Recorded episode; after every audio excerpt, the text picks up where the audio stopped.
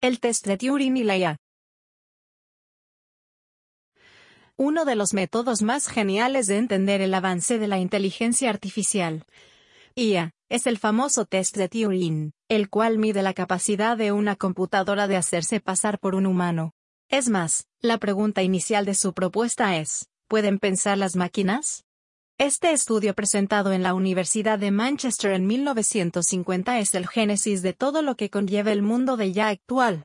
Es más, fue una de las hipótesis más locas de su tiempo, y que hasta el día de hoy sigue siendo referencias.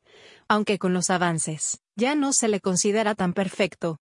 Este post forma parte de un FUC de inteligencia artificial donde analizamos el revuelo que causó Landa.